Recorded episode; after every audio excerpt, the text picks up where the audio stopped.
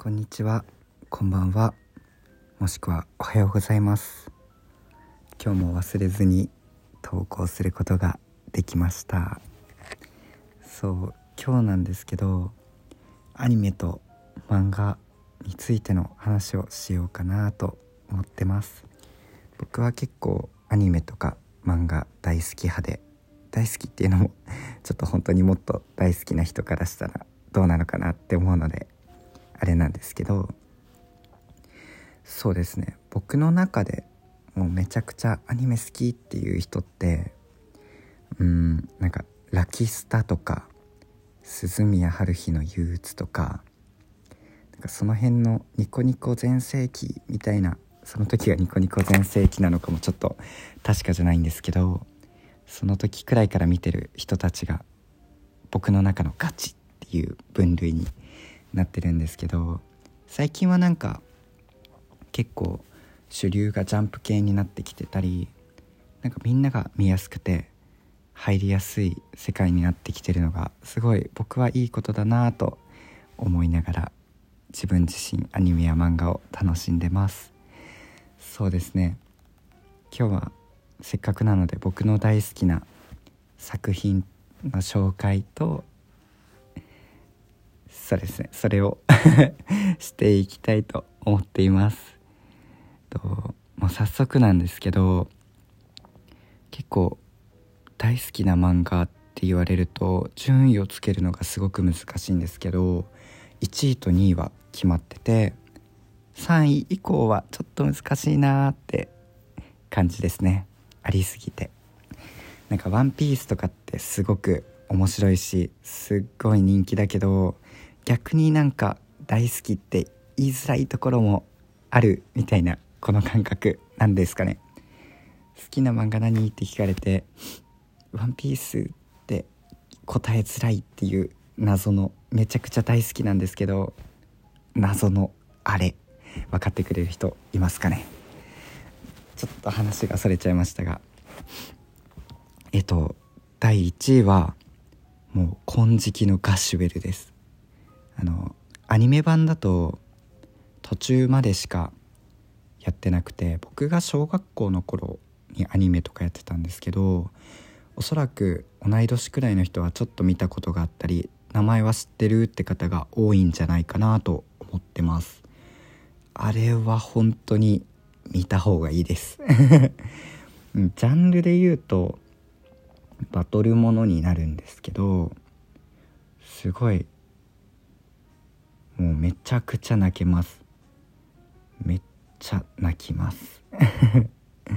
もう後半とか涙でも何も見えないです。そのくらいもうあれより泣ける漫画は知らないっていうくらい泣きたい時とかにはもうおすすめですね。最初の方はあんまり絵が上手じゃなくてちょっと見づらいなって思うかもしれないんですけどもう内容もすごく面白いですしなんかすごい大事なことを学べるなーって思ったり思わなかったり。内容はまあさらっと説明するとなんか本を持った魔物の子供が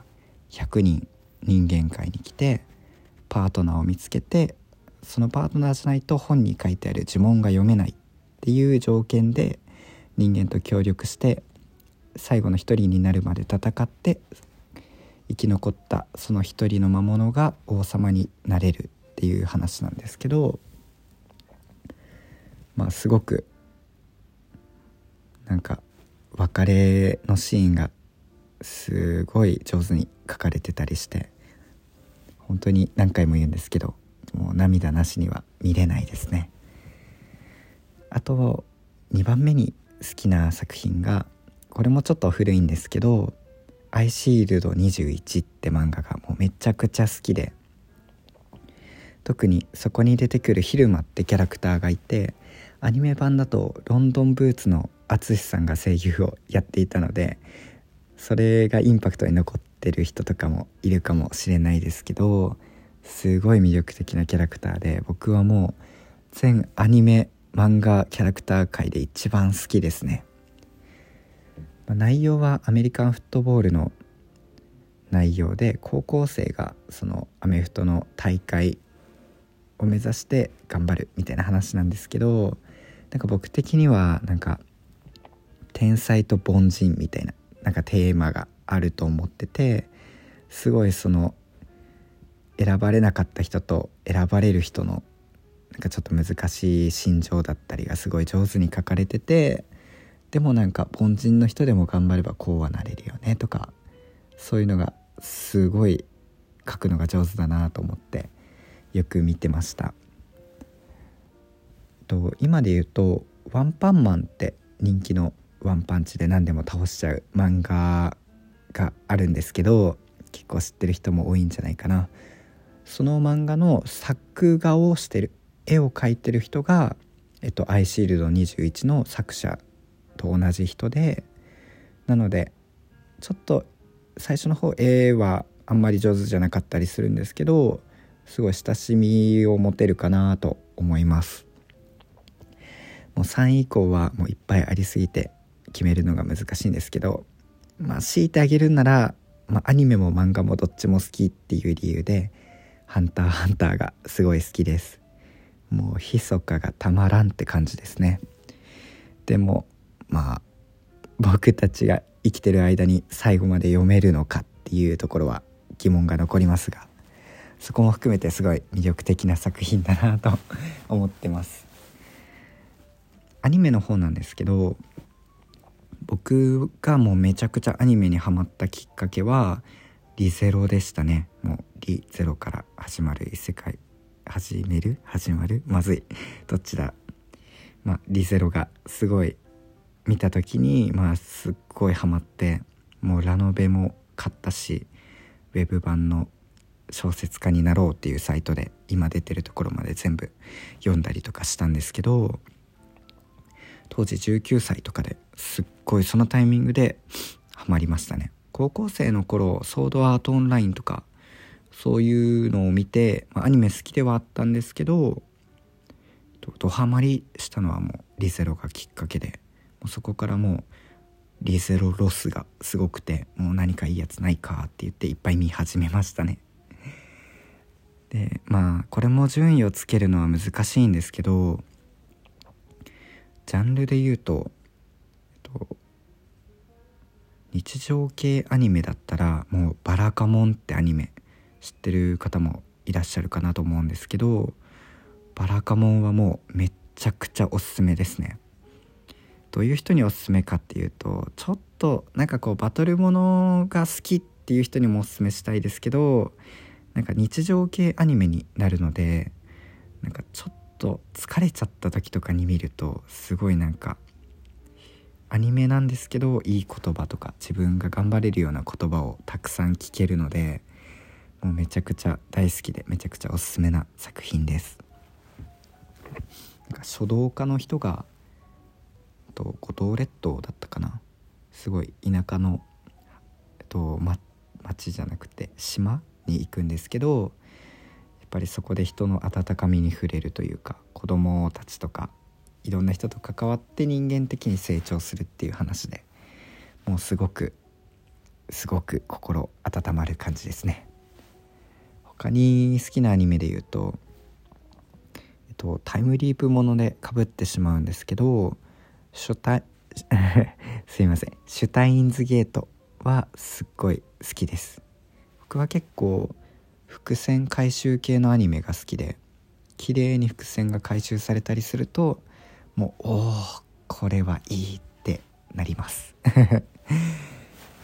シュタインズゲートもちょっと中二病の設定があるので最初の方見るの大変なんですけどもう見てったらどんどんどんどん沼にはまって最後見た時のスカッと感がものすごいので是非見てみてほしいなと思う作品です。であとはもう外せないなと思うのは長いですけどコードギアスですね。僕自身ずっと見てこなかったんですけど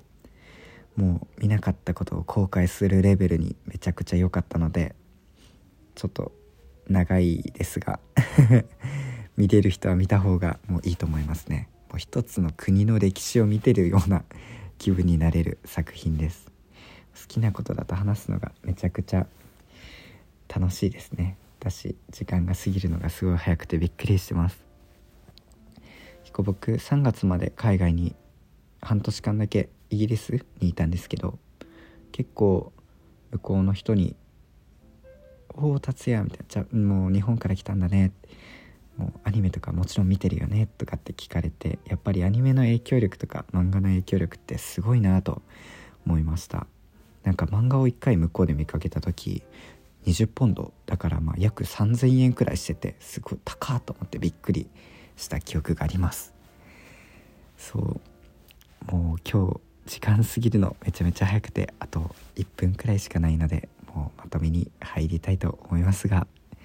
そうですね。結構好きな漫画とか好きなアニメ逆に僕におすすめしてくれるアニメがあったら教えてほしいなと思います。明日も忘れなければもう投稿毎日投稿していこうと思ってるのでもう何かをしている途中だったり寝る前のちょっとした時間に聞いてもらえたら嬉しく思います。誰かの生活に寄り添えるようなラジオできたらすごい嬉しいのでこれからもちょっと頑張って続けてみようと思います。それでは聞いてくれてありがとうございました。バイバーイ。